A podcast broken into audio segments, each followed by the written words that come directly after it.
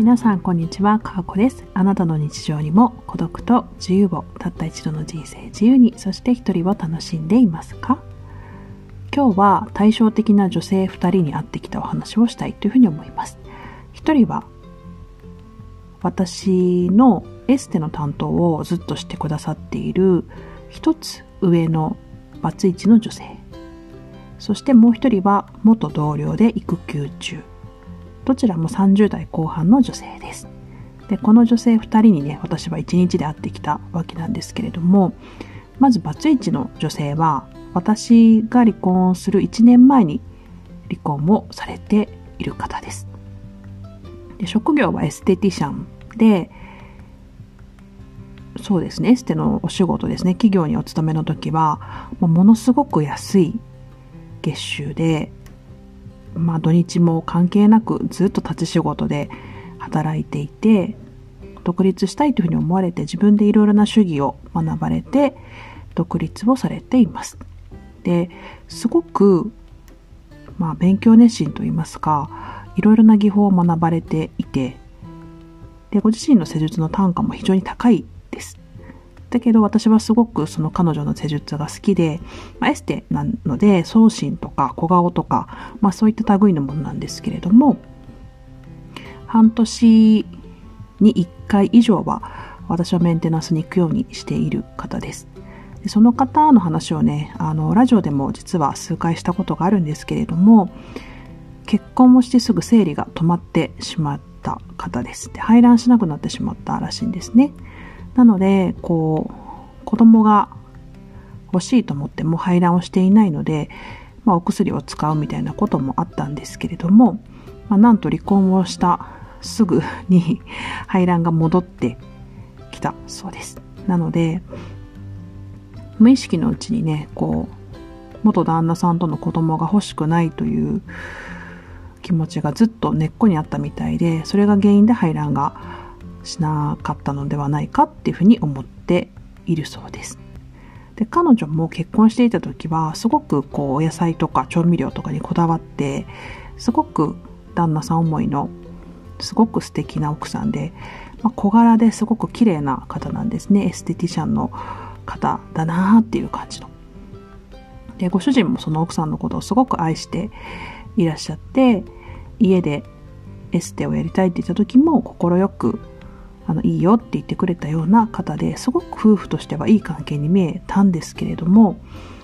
その女性っていうのは心の底からですね夫のことを愛しているとは言えず、ま、優しくてこう頼れるんだけれども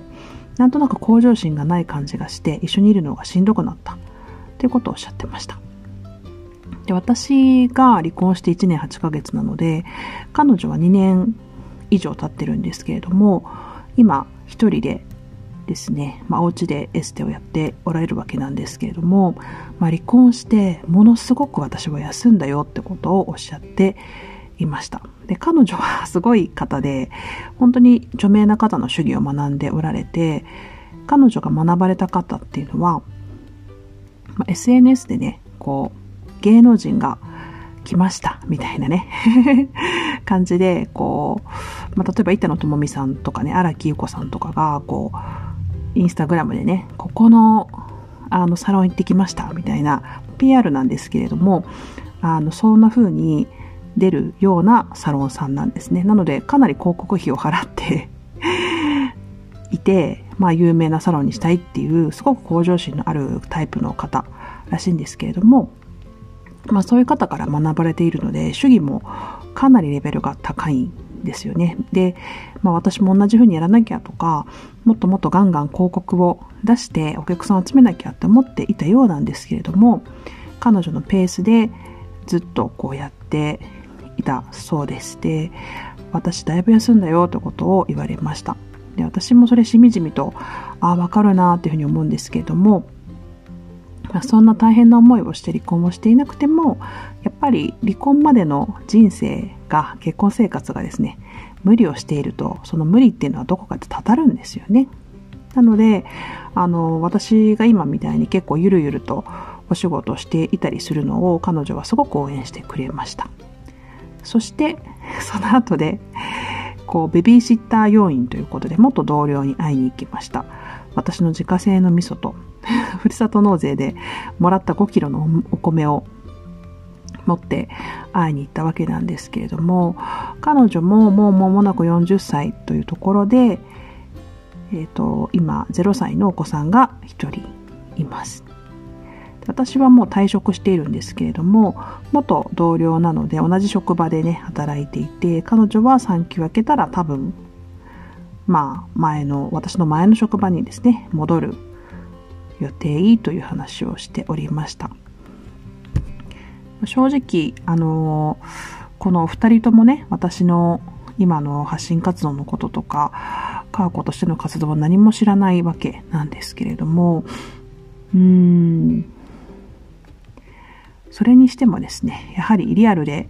のこうお仲間、お友達としても、やはり私は離婚している女性の方にかなり生き方が近いなっていうふうに思っております。元同僚の友達ともね、あの、仲がいいままで多分いるというふうに思いますし、まあ、彼女の子育てをね、私は助けたいというふうに思っているので、あの、今日も助けに行ってきたわけなんですけれども、本当にお母さんって大変ですし、あの、本当によく頑張っているなというふうに思うんですけれども、私が思う生き方とか望む生き方っていうのは多分離婚した女性 っていうか私もほぼ境遇が似ているのでねそのものだなっていうふうに感じました私子供のことは好きなんですけどあのやはり今から望むってことはあまり考えられないなっていうふうに思っていました。はい。まあそんなこんなでですね、あのー、私の人生っていうのはあの、どんな風になっていくかはわからないですけれども、その施術を受けたね、ヘステを受けた女性とも話していたことなんですけれども、まあ、誰かに依存して生きるとか、誰かを当てにして生きるという生き方も一ついいのかもしれないけど、なんか不安定要素に感じるんですよね。自分が強ければいろんな選択ができるし、